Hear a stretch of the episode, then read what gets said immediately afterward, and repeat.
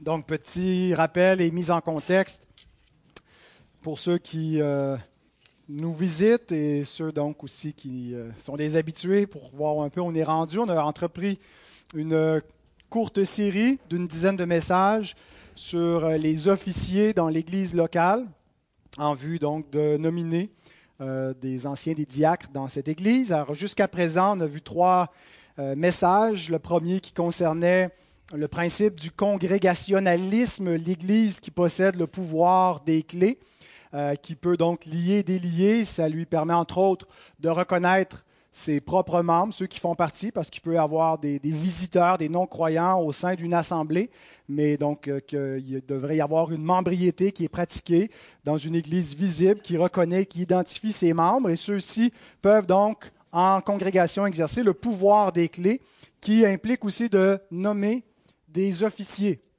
de reconnaître ceux que Dieu appelle. Et ça a été notre deuxième message. Ensuite, l'appel et l'ordination des officiers. On a vu qu'il y a deux types d'officiers, les anciens les diacres, qui répondent, on pourrait dire, un peu à la, dualité de l'être humain qui est euh, corps et âme. Donc, euh, sans nécessairement euh, lier strictement chacun des offices à ces, deux parties de l'être, mais les diacres qui sont davantage appelés un service peut-être un peu plus matériel pour les besoins euh, physiques de, l'Assemblée, euh, les besoins au niveau de la miséricorde, des choses de, cette nature-là, et les anciens qui répondent davantage à la direction spirituelle, à l'enseignement. Et donc, on a vu comment Dieu appelle par un appel subjectif, mais surtout objectif, ses serviteurs dans l'Église et comment l'Église doit les consacrer par imposition des mains au milieu de l'Assemblée des anciens déjà établis. La semaine dernière, on a parlé de la femme par rapport aux offices pour expliquer pourquoi seuls des hommes seraient mis en nomination, euh, non seulement comme candidat à, l'office d'ancien, mais aussi comme candidat à l'office diaconal. Des raisons donc ont été expliquées euh, sur la base des textes bibliques, pourquoi nous procédons ainsi. Et euh, aussi, il a été dit donc quel est le rôle des femmes et des épouses des officiers en particulier. Aujourd'hui, donc, on va commencer à définir un peu plus spécifiquement l'office d'ancien. On va passer quelques semaines avant de euh, s'attaquer à l'office de diacre. Mais donc, euh, il y aura deux points dans mon message. On va parler de la pluralité d'anciens, le fait qu'il doit y avoir plus qu'un ancien dans une église, et les types d'anciens. Alors, je vous invite à vous lever pour la lecture des deux textes bibliques qui nous serviront de base pour diriger notre, notre étude de ce matin. Le premier texte est tiré de la première épître de Paul à Timothée, une épître pastorale, chapitre 5, versets 17 et 18. Que les anciens qui dirigent bien soient jugés dignes d'un double honneur, surtout ceux qui travaillent à la prédication et à l'enseignement. Car l'Écriture dit Tu n'emmuselleras point le bœuf quand il foule le grain, et l'ouvrier mérite son salaire. Notre deuxième texte est également tiré d'une épître pastorale, celle écrite à Tite au chapitre 1, verset 5.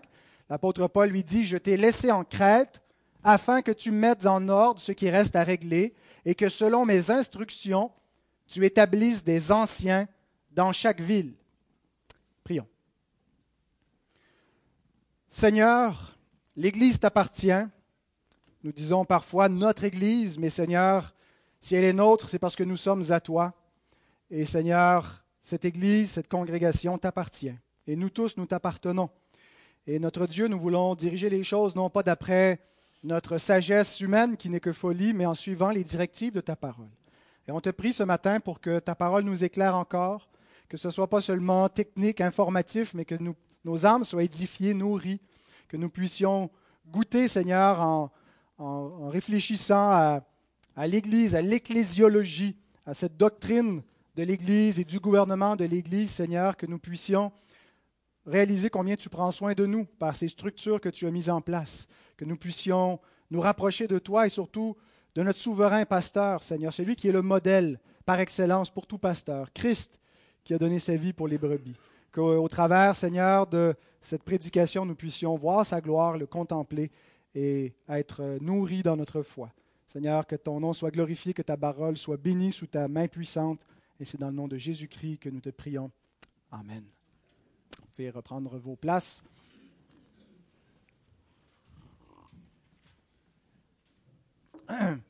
Depuis la chute de l'homme, confier une autorité à un pécheur représente un certain risque. Les pécheurs, donc, peuvent abuser de l'autorité euh, qu'ils ont entre les mains. Ça ne veut pas dire que tout le principe d'autorité est invalidé par le fait qu'il y a des abus, parfois. On voit des parents qui maltraitent leurs enfants, qui abusent de leur autorité parentale, et ça ne vient pas invalider le rôle des parents dans le monde. C'est une autorité établie par Dieu qui est donnée pour le bien-être, et dans la plupart des cas, ça fonctionne et c'est bon. Euh, mais il arrive donc que certains parents abusent de leur autorité. Et il y a différentes solutions quand on parle d'autorité plus publique, moins domestique, moins privée, qui ont été euh, réfléchies par les hommes pour euh, se, prémunir contre euh, d'éventuels abus d'autorité. Par exemple, en démocratie, on limite le pouvoir. On croit qu'une autorité absolue, c'est dangereux.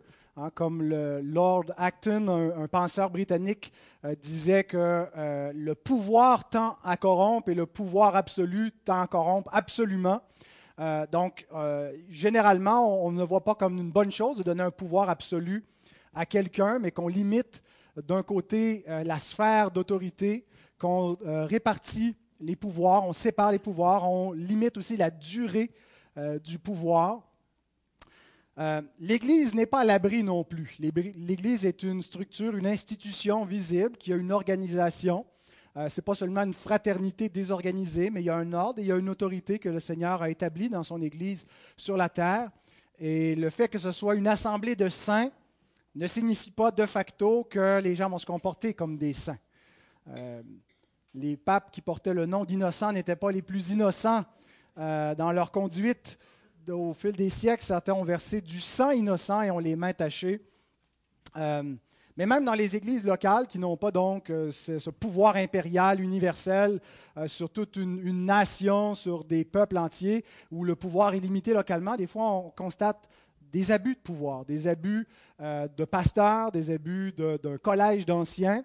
Et donc, ce n'est pas une, panacée qui va répondre à tous les problèmes, mais une des, choses, qui, des moyens que Dieu a donnés pour euh, assurer un meilleur équilibre, une meilleure gestion de l'autorité dans l'Église locale, c'est la pluralité d'anciens.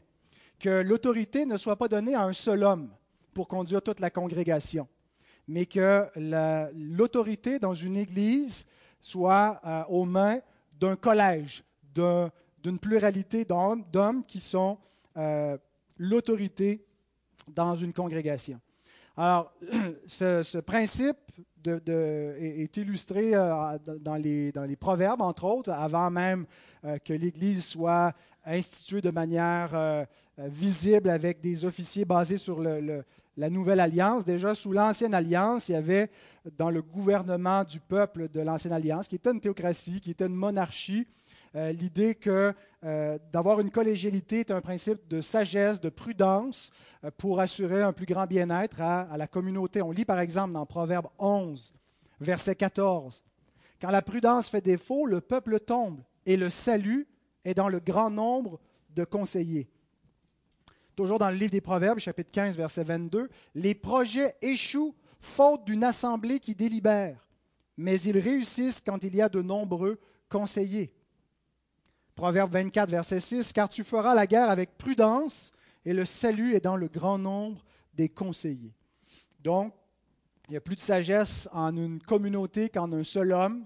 Il n'y a pas un homme qui a tous les dons. Il y a des gens très doués, des gens qui excellent, mais il n'y a personne qui est autarcique, qui est suffisant et qui peut prétendre qu'il a suffisamment de dons pour répondre à tous les besoins du peuple de Dieu manifestés dans une congrégation visible. Euh, on a besoin donc d'un collège euh, pour avoir euh, un plus grand équilibre, avoir plus de conseillers, plus de prudence, plus de diversité pour servir le peuple de Dieu. Ce n'est pas simplement la sagesse des proverbes qui nous le dit, c'est aussi un commandement dans le Nouveau Testament pour les églises locales on voit dans tous les, textes du Nouveau Testament qui concernent les anciens que c'est toujours un pluriel qui est employé. On n'a pas un pasteur seul qui s'occupe d'une congrégation, mais on a toujours une collégialité d'anciens et un commandement apostolique lorsque vient le temps d'établir des officiers euh, qu'on ne choisisse pas un seul pasteur, mais des pasteurs, des anciens. Par exemple, dans Acte 14, 23, ils désignèrent des anciens dans chaque église. Pas donc plusieurs anciens, puis donc il y, en avait, plusieurs dans chaque église. Dans Philippiens 1.1, c'est une lettre qui est euh, écrite donc à l'Église qui se trouve à Philippe. Paul et Timothée, serviteurs de Jésus-Christ, à tous les saints en Jésus-Christ qui sont à Philippe, aux évêques et aux diacres. Il n'y avait pas donc un évêque seul, un ancien seul, ce sont des termes équivalents, ou un pasteur seul, mais des évêques et des diacres dans l'Église de Philippe. On voit le même principe dans 1 Thessaloniciens 5.12. Nous vous prions, frères, d'avoir de la considération pour ceux qui travaillent parmi vous, qui vous dirigent dans le Seigneur et qui vous exhortent. Il n'y a pas un seul homme qui dirige la congrégation, il y a une collégialité d'hommes. Hébreu 13, 17. Obéissez à vos conducteurs au pluriel et ayez pour eux de la déférence car ils veillent sur vos âmes dont ils devront rendre compte. 1 Pierre 5, 1. Voici les exhortations que j'adresse aux anciens qui sont parmi vous. Donc, on ne retrouve pas le modèle d'un pasteur solo. Et le texte donc qu'on a lu en introduction, titre 1.5, on a le commandement explicite, parce que tous les textes autres que j'ai lus, c'est plutôt, euh, on, lit à l'indicatif, mais là, ici, on a un impératif. Euh, ce n'est pas juste qu'on constate que c'était le cas, mais c'est qu'on a un commandement qui nous dit que lorsque vient le temps d'établir des anciens, Paul dit à Tite, afin que tu mettes en ordre ce qui reste à régler et que selon mes instructions, tu établisses des anciens dans chaque ville, dans chaque localité où il y a une congrégation. Alors, le modèle qu'on a appelé l'épiscopat monarchique, ce n'est pas dans le sens que l'épiscope, l'évêque était un roi quand on dit monarchique, mais c'est l'étymologie du mot monarchique. Mono, arché, un seul chef. Donc, l'idée d'avoir un épiscope, un évêque unique, c'est quelque chose qui est venu progressivement dans le christianisme euh, quand les siècles ont passé, où, avec le temps, on avait un évêque par ville, un évêque par région dans l'Église chrétienne, et donc c'était l'épiscopat monarchique, l'évêque solo, qui a autorité donc sur non seulement des fois juste une congrégation, mais plusieurs paroisses. Mais ce n'était pas le modèle biblique. C'est quelque chose qui s'est développé avec le temps, et Calvin, Jean Calvin, nous donne euh, une raison. En fait, il cite euh, un des pères de l'Église, Ambroise de Milan, et il écrit ceci dans son commentaire. Ambroise se plaint que cette coutume soit tombée en désuétude par l'insouciance, ou plutôt par l'orgueil des docteurs de l'Église qui veulent posséder un pouvoir non partagé. Donc, Ambroise, qui est au IVe siècle, déjà constatait qu'il y avait quelque chose qui clochait avec le gouvernement de l'Église, et que les docteurs, donc les évêques attitrés à l'enseignement, à la prédication, bien, finissaient par agir en solo. Ils n'avaient plus un collège d'anciens, de, pasteurs avec eux, avec lesquels ils partageaient leur autorité parce qu'ils voulaient un pouvoir non partagé. Et donc, certains pères de l'Église se plaignaient de cette structure-là, euh, une structure donc qui va être euh, révisée, réformée euh, au fil des siècles, en particulier à la réforme protestante. Je pense qu'une des raisons pour laquelle la collégialité d'anciens a, peut-être disparu au fil des siècles dans l'Église, c'est parce qu'on a négligé la dualité de l'office d'anciens. Et c'est mon deuxième point. On vient de finir le premier point, la pluralité d'anciens. Je ne m'épivarderai pas sur ce point. C'est évident donc que le Seigneur nous commande d'avoir une collégialité plus qu'un ancien. Mais euh, je vais en fait soutenir ce point-là avec le deuxième, qui est qu'il y a deux types d'anciens. Et peut-être que c'est le fait qu'on a négligé qu'il y avait deux types d'anciens, qu'on a fini par favoriser exclusivement un type d'anciens, et euh, c'est souvent donc euh, au détriment des autres anciens, et euh, ça a fait finalement le modèle d'épiscopat monarchique. Alors, il y a deux offices bibliques, l'office d'ancien et de diacre, qui répondent à deux types de besoins différents, matériel, physique et spirituel avec une autorité euh, pour l'office d'ancien.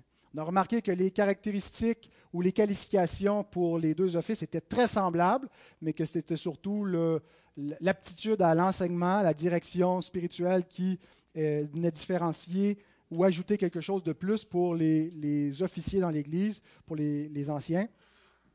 Mais donc, une fois qu'on a dit qu'il y a deux offices bibliques, si on prend et on se concentre sur l'office d'ancien, je pense qu'il faut le pas faire deux, pas, pas deux, euh, deux autres offices, mais reconnaître que l'Écriture distingue deux fonctions à l'intérieur du groupe d'anciens. Deux types d'anciens. Il y a un seul office d'anciens, à mon avis, ce que l'Écriture enseigne, mais il y a des anciens euh, qui ont. Tous les anciens sont, sont chargés de l'épiscopat. Vous savez ce que veut dire le mot épiscope? Veut dire surveillant. Euh, scopéo, regarder, veiller. Euh, et donc, on a tous les mots en français avec le préfixe ou le suffixe scope, périscope, euh, télescope. Donc, un épiscope, c'est quelqu'un qui est placé sur la congrégation pour la surveiller. Tous les anciens, à la base, c'est leur rôle. Ils sont appelés à surveiller, mais parmi eux, il y en a aussi qui vont être consacrés à l'enseignement. Donc, on dit qu'il y a des anciens surveillants seulement, et il y a des anciens qui, en plus d'être surveillants, sont enseignants. Et donc, ce n'est pas deux offices, mais c'est deux fonctions et c'est une distinction à l'intérieur du même office. Donc, il y a deux types d'anciens. Et je tends à démontrer cette, euh, euh, doctrine ou ce, ce, que j'avance ici sur la base de l'exégèse de 1 euh, Timothée 5, 17, que nous allons relire. Que les anciens qui dirigent bien soient jugés dignes d'un double honneur, surtout ceux qui travaillent à la prédication et à l'enseignement. J'entends prouver euh, trois affirmations que je vais vous énoncer tout de suite, mais que je vais développer par la suite. Les trois affirmations sont les suivantes. Tous les anciens sont des pasteurs. Deuxième affirmation, tous les anciens ne sont pas des prédicateurs. Et on va élaborer un peu plus ce point. Et troisième affirmation, tous les prédicateurs ne sont pas des anciens. Ce n'est pas un syllogisme, c'est trois affirmations qui visent à prouver qu'il y a deux types d'anciens. Tous les anciens sont des pasteurs, tous les anciens ne sont pas des prédicateurs, tous les prédicateurs ne sont pas des anciens. Alors allons-y dans l'ordre, tous les anciens sont des pasteurs. Il y a beaucoup d'églises euh, protestantes qui reconnaissent trois offices, trois officiers dans l'Église. Il y a les diacres, il y a les anciens et il y a le ou les pasteurs. Mais souvent, c'est le pasteur solo qui est accompagné d'anciens qui ont un travail similaire à lui, mais un office sous leur responsabilité. Euh, et il y a les diacres. Et on, pense donc que euh, c'est un peu le modèle qu'on aurait eu à Éphèse avec Timothée qui était le pasteur, qui, avait des anciens. Euh, je pense que Timothée a un office particulier. il est un envoyé apostolique ce qui n'existe plus aujourd'hui. C'était des offices temporaires comme les apôtres. Il n'y a plus d'apôtres. Les apôtres n'ont pas établi d'autres apôtres. Les successeurs des apôtres, ce sont les anciens, les évêques, euh, qui sont établis dans chaque congrégation. Euh, mais quand euh, Paul parle des évangélistes, il a donné les uns comme apôtres, les autres comme prophètes, les autres comme évangélistes. Je pense que les évangélistes, ce pas ceux qui prêchaient l'Évangile de manière itinérante, mais ce sont des envoyés apostoliques qui ont une autorité apostolique directement sous l'apôtre comme était le cas de, Timothée. Euh, mais donc, le modèle de trois offices, pasteur, ancien, diacre, euh, ce n'est pas le modèle que nous cautionnons dans notre confession de foi. Nous croyons à euh, un, double office, ancien, diacre seulement. On peut reconnaître qu'il y a une distinction à l'intérieur de l'office d'ancien, qu'en pratique, il peut y avoir quelqu'un qui a une fonction pastorale qu'on appelle le pasteur, mais en fait, son office, c'est l'office d'anciens. Et tous les anciens sont des pasteurs, ils ont tous le même titre. Donc, en pratique, il ne devrait pas y avoir euh, un pasteur senior avec un pasteur assistant, puis des anciens ordinaires qui n'ont pas un grade particulier, euh, qui démontrent qu'ils n'ont pas vraiment une vraie autorité pastorale. Euh, il n'y a pas de hiérarchie locale. Il y a une égalité d'anciens. Et tous les anciens son pasteur. Tout ce qui est dit concernant les conducteurs spirituels, les pasteurs dans l'Église est vrai donc de tous ceux qui sont anciens. Ceci étant dit, il est normal que certains anciens auront plus d'expérience, auront plus d'influence, euh, vont peut-être être un peu plus qualifiés et vont avoir une plus grande responsabilité. Ça ne veut pas dire qu'ils ont une plus grande autorité, mais qu'en pratique, donc, euh, ils vont occuper un peu plus une place à l'avant-plan, un peu comme Pierre. L'apôtre Pierre n'est pas plus apôtre que les autres apôtres, mais il semble être le premier parmi des égaux. Euh, il y avait peut-être aussi un grand égaux, euh, mais euh, l'expression donc premier parmi des égaux, je pense, vient un peu justifier qu'en pratique, même si on ne reconnaît pas trois offices, pasteur, ancien, diacre, qu'on n'en reconnaît que deux, anciens diacres, et que tous les anciens sont des pasteurs, qu'il peut y avoir donc euh, certains anciens qui exercent un rôle de prééminence, mais ce n'est pas avec une plus grande autorité. L'autorité dans l'Église locale, c'est une autorité qui est collégiale.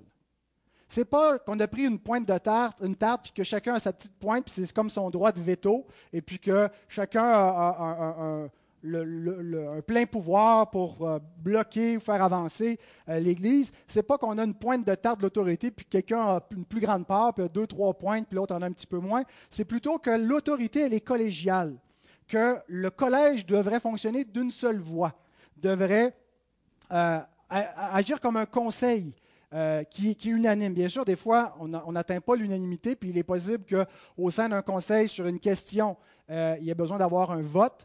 Et je pense que euh, dans ce cas-là, on devrait appliquer le principe de majorité, un peu comme quand l'Église exerce la discipline. On voit dans 2 Corinthiens 2, 6, quand l'homme qui, dans la première épître aux Corinthiens, qui, qui, vivait dans une grande inconduite sexuelle, avait été repris et excommunié par la congrégation, Paul dit euh, celui qui a été châtié par le plus grand nombre d'entre vous. Donc, l'Église s'est prononcée par vote. Est-ce que c'est un vote secret, à main levée, peu importe, mais le plus grand nombre, la congrégation, avait exercé la discipline. Donc, le Conseil d'anciens essaie d'agir de manière unanime, de toujours être d'accord, prendre le temps de, discuter, de négocier les enjeux quand c'est nécessaire pour agir le plus possible d'une seule voix. Mais quand on n'arrive pas à s'entendre, ben, il faut généralement voter et se soumettre au plus grand nombre. Euh, à moins qu'il y ait une impossibilité dans la conscience, euh, que quelqu'un va décider de se retirer à ce moment-là. Mais c'est comme ça que devrait fonctionner un conseil d'anciens. Ce n'est pas que quelqu'un a plus d'autorité que l'autre, c'est une autorité commune qui est partagée donc au sein d'un conseil qui, délibère, qui réfléchit, qui cherche la volonté du Seigneur ensemble. Et tous les anciens sont soumis au conseil d'anciens également. Il n'y a pas un ancien qui exerce une, autorité sur le conseil d'anciens. Euh, tous les anciens sont soumis à ce conseil. Et c'est un peu de la même façon qu'on devrait voir comment s'exerce la catholicité de l'Église. Euh, on croit que l'Église locale, elle est fonctionnelle localement, qu'il n'y a pas un gouvernement de l'Église au-dessus de notre Église locale. On ne croit pas que l'association d'église à laquelle on se rattache est un gouvernement de l'Église auquel on est soumis et que notre président, Jacques Pelletier, est en quelque sorte le, bishop, l'évêque du Québec et qui régit nos assemblées. Ce qu'on croit, c'est que chaque Église relève directement de, Christ et qu'elle est soumise et qu'elle a tout en, localement pour exercer le pouvoir des clés et qu'elle est une autorité en soi. Mais ça ne veut pas dire qu'elle est euh, complètement autonome et qu'elle n'a pas de compte à rendre à personne. Les églises sont redevables les unes envers les autres. Chaque église locale a des comptes à rendre à ses églises sœurs euh, avec lesquelles elle confesse la même foi. Et donc, c'est comme ça qu'on exerce la catholicité c'est-à-dire que la, foi transcende notre Église locale et qu'on n'est pas appelé à être une secte refermée sur nous-mêmes, mais à partager une foi qui est universelle et qui est confessée par d'autres chrétiens dans le monde et à se soumettre donc à d'autres églises locales. Et donc, de la même façon, les anciens se soumettent à d'autres anciens euh, au sein du collège dont ils font partie. Ayant dit ceci, l'égalité d'office ne signifie pas qu'en pratique, il va y avoir une uniformité de fonction. Que parce que tout le monde a le même office, tout le monde va faire exactement la même chose, il va avoir la même fonction. Ce qui nous amène à notre deuxième affirmation, une fois qu'on a dit que tous les anciens sont des pasteurs, qu'il y a une égalité dans l'autorité et dans l'office. Deuxième affirmation, tous les anciens ne sont pas prédicateurs. Et c'est sur la base de cette deuxième affirmation qu'on va distinguer les deux types d'anciens, surveillants et enseignants. D'abord, ce qui doit caractériser les anciens, c'est qu'ils doivent être propres à l'enseignement. C'est ce qui les distingue des diacres. Quand je dis que tous ne sont pas des prédicateurs, je ne veux pas dire par là que euh, ça n'a aucune importance si quelqu'un est capable ou non d'enseigner, d'articuler les vérités de la parole de Dieu, de défendre euh, l'Écriture. Ce qui caractérise, ce qui distingue un ancien par rapport à un diacre, parmi tous les critères ils sont presque tous semblables, mais il y a ce point-là où les anciens doivent être propres à l'enseignement Et on voit aussi que c'est pour ça que les diacres avaient été nommés initialement dans Acte 6, dans l'Église primitive, afin que les apôtres ne délaissent pas la prière et l'enseignement de la parole de Dieu euh, mais, pour servir aux tables, mais que d'autres aient cette responsabilité-là pour qu'ils puissent se consacrer à leur appel. Donc, c'est un, appel euh, pour enseigner et assurer la, direction de l'Église. Donc, qu'est-ce que veut dire que chacun soit propre à l'enseignement? Le mot euh, qu'on voit dans, dans 1 Timothée chapitre 3, verset 2 qui est employé, c'est le mot didactos, qui a donné en français didactique. Quelque chose qui est didactique ou un ancien qui est didactos, c'est un ancien qui est propre à instruire, capable d'instruire. Ça ne veut pas dire qu'il doit être capable de nourrir semaine après semaine une congrégation, euh, qui doit avoir tous les outils euh, pour euh, exposer la parole de Dieu, avoir fait des langues ou avoir étudié la théologie. Ça veut dire qu'il doit avoir assez de jugement pour discerner entre un enseignement biblique et quelque chose qui n'est pas fondé sur la parole. Donc, il ne doit pas être un nouveau converti. Il doit être capable d'articuler la parole de Dieu, de la, défendre, d'être capable d'enseigner dans d'autres contextes. Peut-être que si son, appel, s'il n'y a pas les dons particuliers pour prêcher la parole, euh, mais quand même capable en petit groupe, en études bibliques, euh, dans son foyer, auprès de nouveaux croyants, de transmettre la parole. Euh, quand il y a des, des, catéchumènes, des gens qui viennent à la foi et qui ont besoin d'être préparés en vue du baptême, un ancien doit être capable de leur enseigner la base de l'Évangile, leur enseigner les préceptes de la foi chrétienne. Donc, c'est ce que veut dire apte à l'enseignement. C'est une capacité, ce n'est pas une fonction. Ce n'est pas automatiquement, quand on va choisir des anciens ou qu'on va, euh, avant de les, euh, ordonner, on va les nominer, on va nommer quelques-uns qu'on va examiner pendant une année on ne choisit pas automatiquement des prédicateurs. Il ne faut pas faire cette équation dans notre tête. Nous cherchons des prédicateurs, c'est ça des anciens. Nous cherchons des hommes qui ont toutes les caractéristiques et parmi un grand nombre de caractéristiques, il est dit qu'ils doivent être aptes à l'enseignement. Ce n'est pas ce qui les euh, euh, caractérise par-dessus tout. C'est-à-dire que c'est un critère parmi un ensemble de critères importants.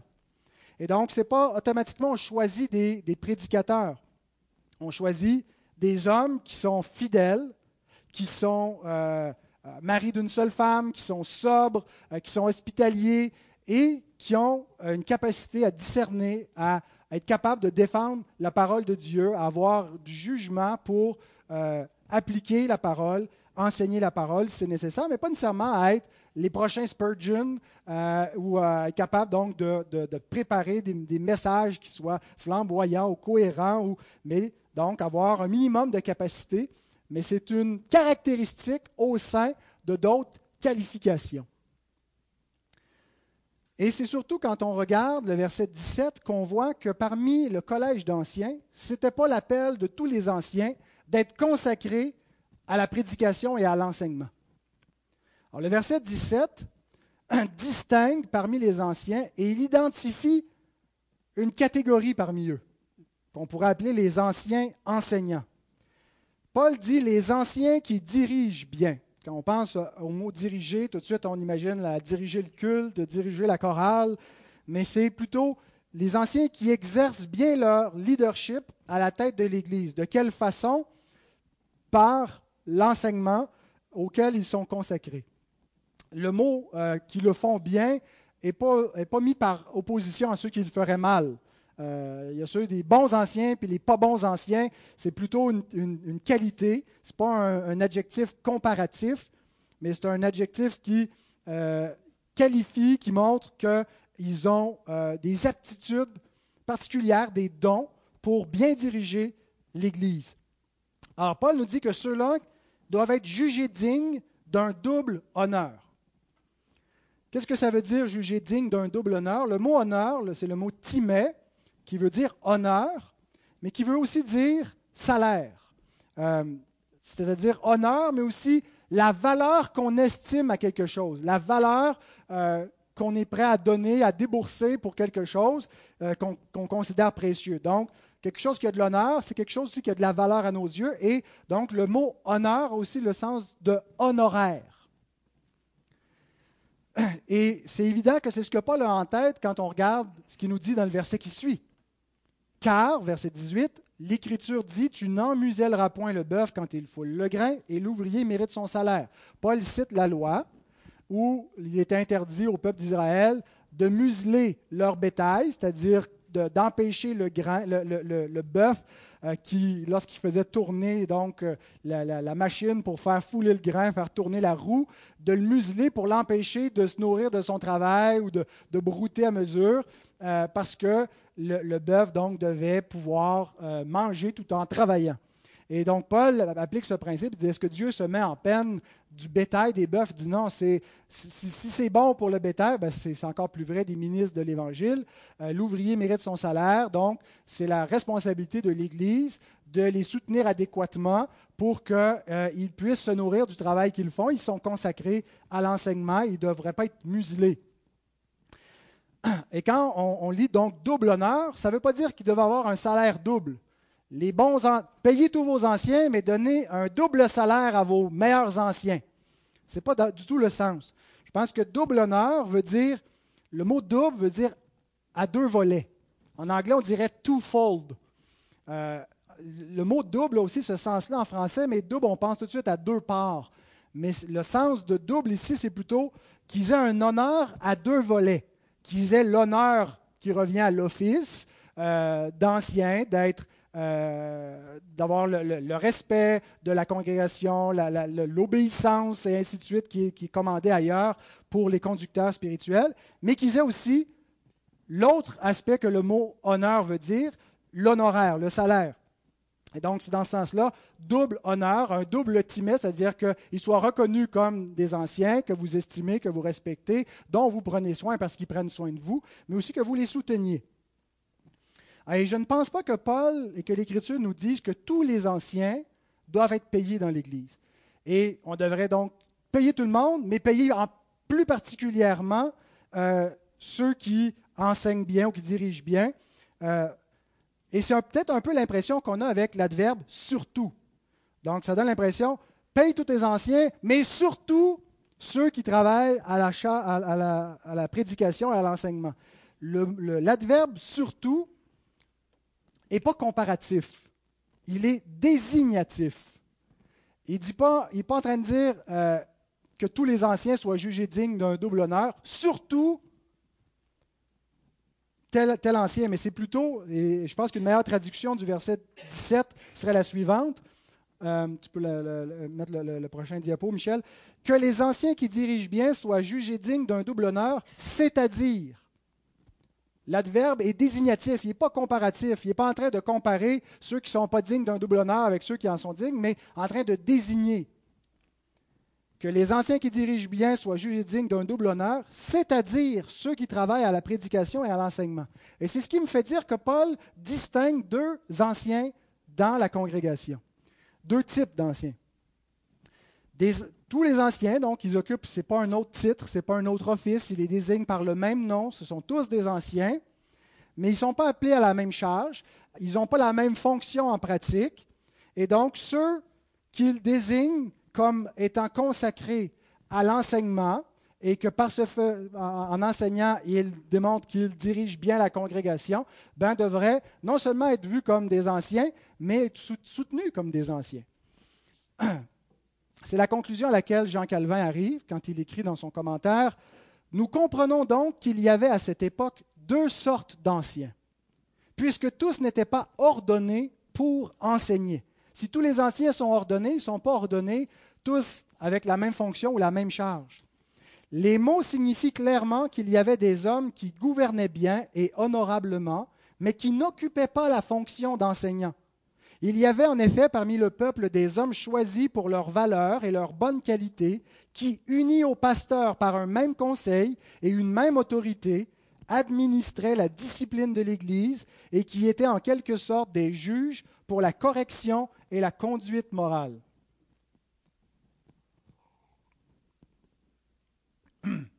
Et je voudrais appuyer le commentaire de Calvin avec le commentaire d'un exégète moderne. Euh, George Knight, qui écrit, qui est, à mon avis, son commentaire sur les pastorales, c'est le, dans ceux que je connais, en tout cas, c'est mon favori. C'est un des meilleurs commentaires qui est à la fois euh, bien, bien soutenu sur le plan technique académique, mais bien appliqué aussi. Ce n'est pas juste donc un ouvrage stérile académique, mais très pastoral. Il écrit ceci Il est donc vraisemblable qu'ici aussi, donc, il parle d'un sous-groupe de surveillants qui est composé de ceux qui sont spécialement doués par Dieu d'un don pour enseigner, en comparaison aux autres surveillants qui doivent tous être capables d'enseigner. Il y a une différence entre être apte à l'enseignement puis être consacré à temps plein à l'enseignement. Donc, c'est plus qu'une aptitude, mais c'est un don, une capacité, ou quand Paul le décrit comme ceux qui dirigent bien, ceux qui euh, excellent et qui ont été consacrés par l'Église dans cette responsabilité, bien, doivent être soutenus par l'Église. Et c'est là où, en pratique, je pense que sans distinguer trois offices, on peut reconnaître euh, pasteur, ancien, il y a une distinction dans le sens où un pasteur, c'est un ancien à temps plein. C'est un ancien euh, qui est rémunéré, euh, et, mais c'est rien d'autre. Ce n'est pas un office différent. Euh, et il ne devrait pas être seul dans une église. il ne devrait pas y avoir une, considéré qu'il y a une plus grande autorité. il, y a, une plus grande consécration au niveau de son service dans l'Église. Et à cause de cela, donc, il devrait être soutenu parce qu'il n'a pas tout son temps pour aller gagner sa vie en plus. Alors, ce que l'Église est capable de faire pour le soutenir, elle devrait le faire. Et on devrait donc viser euh, à, soutenir des ouvriers et à mesure qu'une Église grandit, à avoir plus qu'un euh, pasteur de cette, de cette nature-là. Jean Calvin, euh, encore, nous dit, Telle est l'ingratitude du monde lorsque l'on prend peu soin de ceux qui prennent soin de la parole. Et Satan, par cette ruse, cherche à priver l'Église d'instruction en détournant plusieurs de cette charge, en les effrayant par la peur de la pauvreté et de la faim. Quand on ne, on sème, peu, on moissonne peu. Et donc, euh, l'Église devrait être euh, fidèle, chacun d'entre nous, pour euh, sacrifier pour le royaume des cieux, en soutenant les serviteurs de la parole de Dieu, en cherchant donc à ce qu'il y ait une grande moisson, et, et, plus donc la parole va être semée, plus nous moissonnerons. Et donc, voilà ce que l'invitation qui nous est donnée par l'apôtre pour euh, soutenir les ouvriers du Seigneur. Le, et le fait aussi qu'il dit qu'ils doivent être euh, dignes d'un double honneur, ce n'est pas, sur la base qu'ils ont un titre. Le titre ne donne pas automatiquement euh, ce droit, ce, double sens du mot honneur, mais c'est en vue du travail. Remarquez comment Paul ne lit pas automatiquement le titre d'ancien au double honneur, mais il le lie plutôt au travail de certains anciens. Il, il désigne qui mérite ou qui doit être jugé digne du double honneur, ceux qui travaillent à la prédication et à l'enseignement. Et le mot travailler ça veut dire peiner, se fatiguer à, comme dans Matthieu 11, 28, quand Jésus dit Venez à moi, vous tous qui êtes fatigués. C'est le même verbe qui est employé ici. Donc, ceux qui se fatiguent, ceux qui s'épuisent, ceux qui se dépensent, à la tâche pastorale, la prédication et l'enseignement. Et donc, le fait que le, verbe euh, est au participe présent nous indique que c'est une activité continue. Euh, c'est ceux qui sont caractérisés. Ce n'est pas une job être pasteur, comme je le disais ailleurs, sauf que dans la réalité, ça devrait être un emploi consacré euh, à temps plein. Tu ne fais pas juste ça dans tes temps libres quand tu es, appelé, mais tu te consacres entièrement à la parole. Et donc, l'Église devrait soutenir de tels hommes. Et donc, à quoi ils travaillent Ils ne travaillent pas euh, à, Ils perdent pas leur temps sur, euh, Facebook ou sur les réseaux sociaux, mais ils travaillent à la parole. Le mot qui est traduit par prédication, c'est le mot logos, parole. Certains ont vu donc que c'était, ils travaillent dans la parole pour la prêcher, mais c'est ils travaillent, ils étudient la parole pour pouvoir l'enseigner, pour pouvoir l'appliquer, pour pouvoir la prêcher. Donc, c'est sur cette base-là que je pense qu'il faut reconnaître une distinction et qu'on ne doit pas euh, chercher uniquement des gens qu'on considère qui ont ce don-là particulier d'enseignement et qui vont diriger bien, que à mesure qu'on cherche des anciens, on cherche des gens aptes à l'enseignement. Et, s'il y en a donc qui, euh, dirigent bien, qui pourraient être consacrés à temps plein pour diriger l'Église, ben, mettons-les à part. Mais euh, on cherche donc un, collège d'anciens surveillants, parmi lesquels il y aura aussi des anciens enseignants. Ce qui nous amène à notre troisième et dernière affirmation. Tous les prédicateurs ne sont pas des anciens. Les anciens ont la responsabilité de la prédication, c'est-à-dire que euh, oui, ils doivent enseigner, mais aussi ceux qui enseignent sont sur leur supervision, leur responsabilité. Quand ils invitent des gens, quand ils demandent à des frères de l'Assemblée de prendre la parole, d'exhorter, que ce soit le dimanche matin, que ce soit dans des groupes, des groupes maison, de former des nouveaux croyants, euh, la, direction de l'enseignement est, est sous la responsabilité des anciens. Mais ça ne veut pas dire que ce n'est que des anciens qui peuvent y prendre part. Et ça, c'est une erreur qu'il ne faut pas commettre. On voit dans le Nouveau Testament des non-anciens qui prêchent, des gens qui sont ni anciens et qui n'ont pas non plus l'office lié à l'office apostolique. Euh, on voit Étienne et Philippe, par exemple, euh, qui, étaient des, qui ont été euh, consacrés, ordonnés pour être des diacres. On les voit occuper une grande place au chapitre 7, chapitre 8 du livre des Actes en enseignant la parole de Dieu on voit, et, donc le fait qu'ils prêchaient, euh, peut-être qu'ils auraient, été qualifiés pour éventuellement devenir des anciens, ces deux frères-là, mais ils avaient des qualités particulières pour être des diacres, mais le fait qu'ils étaient diacres ne les empêchait pas aussi de pouvoir enseigner la parole.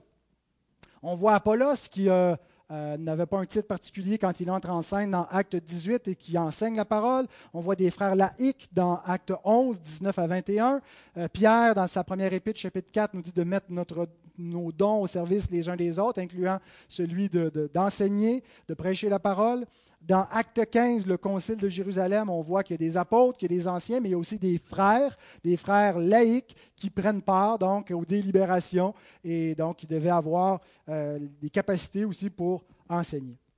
Et chez nos pères qui ont écrit notre confession de foi, nos pères baptistes au XVIIe siècle, euh, ils ont rejeté cette idée de l'Église anglicane et de beaucoup d'églises magistérielles que la prédication était réservée au clergé professionnel. Euh, si, vous n'aviez pas une licence, une autorisation 17e pour prêcher, ben, il pouvait y avoir des, conséquences. Si l'État ne vous avait pas autorisé, que vous, euh, improvisiez comme ministre de la parole, ben, il peut y avoir des amendes, il peut y avoir de l'emprisonnement eh bien, euh, nos, pères baptistes, malgré ces interdits-là, malgré l'acte d'uniformité de 1660, ont déclaré dans leur confession de foi, au chapitre 26, paragraphe 10, Bien qu'il incombe aux évêques ou pasteurs des églises d'être diligents dans la prédication de la parole, puisqu'il s'agit de leur office, cependant l'œuvre de prédication ne leur est pas confinée de façon telle que d'autres, qui aussi ont été doués et préparés dans ce but par le Saint-Esprit, comme aussi approuvés et appelés par l'Église, ne puissent et ne doivent y vaquer. Donc, il y a des prédicateurs non ordonnés dans l'Église, et les anciens euh, doivent y faire appel, euh, doivent inviter des frères à participer à l'enseignement. Je pense que c'est aussi comme ça qu'on discerne des appels euh, comme, comme, ouvriers, comme anciens. Hein, comment est-ce qu'on va voir si quelqu'un est apte à l'enseignement, si on ne l'a jamais entendu parler. Bien, il faut aussi donner la place donc à, des frères et ne pas s'empresser que dès que, quelqu'un a prêché puis on trouve qu'il est bon, on dit ben là, il faut euh, l'ordonner immédiatement, mais parce qu'il euh, y a des prédicateurs qui sont pas anciens ou qui sont pas encore anciens. Et certains, donc, des fois, peut-être pour leur situation ou leur, désir, préféraient de ne pas être anciens, ou l'Église juge que oui, ils seraient qualifiés pour pouvoir prêcher occasionnellement, mais peut-être pas pour euh, être ancien, diriger la congrégation. Alors, on ne devrait pas s'empêcher d'utiliser les dons d'enseignement parce que quelqu'un n'est pas ancien. Alors, on va conclure avec cela. Euh, et pour nous préparer à la table du Seigneur, parce que là, je suis conscient que ce message comme cela, c'est pas, euh, on n'est pas dans une disposition hyper contemplative, mais j'aimerais, pour nous préparer, préparer nos cœurs à la table, euh, faire un lien avec l'office d'ancien et Christ, notre Sauveur, notre Seigneur. Parce que le ministère pastoral, bien aimé, le ministère auquel euh, le Seigneur appelle des hommes dans notre congrégation pour devenir des pasteurs, devenir des anciens, est lié à Christ. C'est Christ est notre modèle, mais ce n'est pas juste qu'il est notre modèle pour exercer le pastorat, c'est par Christ. C'est-à-dire que Christ exerce son pastorat, son, rôle de berger au travers des sous-bergers qu'il a établis sur la congrégation. On lit par exemple dans 1 Pierre 5, 2 à 4. Paissez le troupeau de Dieu qui est sous votre garde. Non par contrainte, c'est ce qui est dit aux anciens parmi la congrégation, non par contrainte, mais volontairement, selon Dieu, non pour un gain sordide, mais avec dévouement, non comme dominant sur ceux qui vous sont échus en partage, mais en étant les modèles du troupeau, et lorsque le souverain berger paraîtra, vous obtiendrez la couronne incorruptible de la gloire. Vous voyez ce lien qui est fait entre, voici votre responsabilité de sous-berger, mais sachez qu'il y a un souverain berger. Il y a un souverain pasteur qui va paraître. Et ce qui donne une noblesse à la charge pastorale, à l'office d'ancien, ce qui fait dire à l'apôtre Paul que si quelqu'un aspire à la charge d'ancien, il désire quelque chose d'excellent, c'est en raison qu'elle est faite sous le souverain pastorat de Christ. C'est que notre pastorat, notre rôle comme berger, c'est un canal par lequel Christ exerce son pastorat sur son Église. Si Jésus est notre pasteur, et, il est directement notre pasteur, je ne veux pas nier cela, je ne veux pas dire qu'on a des, intermédiaires, mais il utilise aussi des moyens de grâce pour exercer son rôle de bon berger sur son Église. Une des façons dont Christ prend soin de son Église, c'est par ceux qu'il a établis comme berger. Et, c'est par eux qu'il continue euh, son, ministère pastoral sur nous, qu'il prend soin de nous. Christ est notre pasteur. Et donc, je nous invite en terminant et en, préparant nos cœurs vers la table, à, ça va être affiché devant, mais vous pouvez ouvrir vos Bibles dans 1 Pierre 2. On va lire les versets 21 à 25.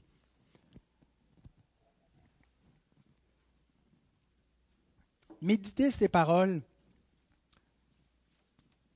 sur la façon dont Christ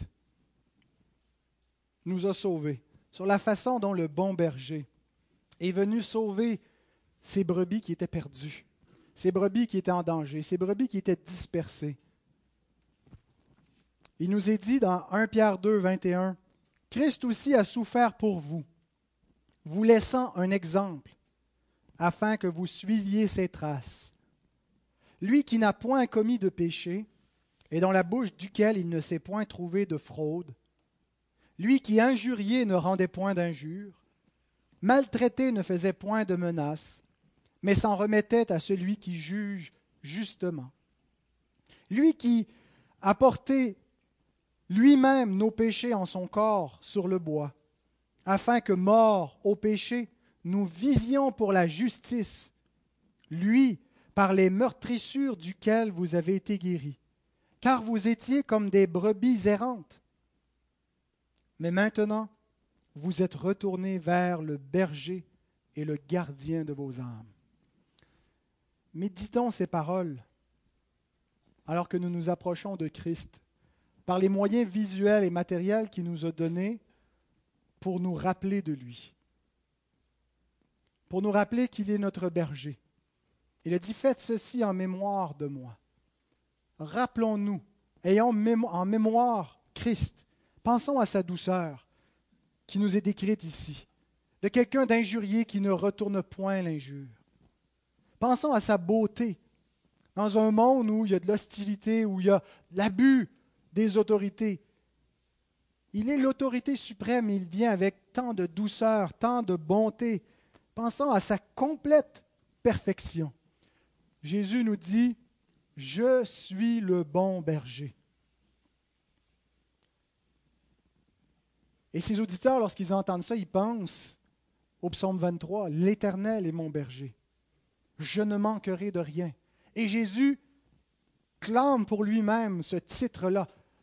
Je suis le bon berger. L'Éternel, c'est Christ. L'Éternel s'est fait homme. Le bon berger, ce n'est pas juste rester un concept flou, théologique, qui voulait rien dire, ça a pris une forme concrète. Le bon berger s'est incarné. Il est venu pourquoi Pour donner sa vie pour ses brebis. Il est venu mourir pour ses brebis. Pensons à son amour. Quelqu'un mourrait peut-être pour un juste, mais pas pour des impies.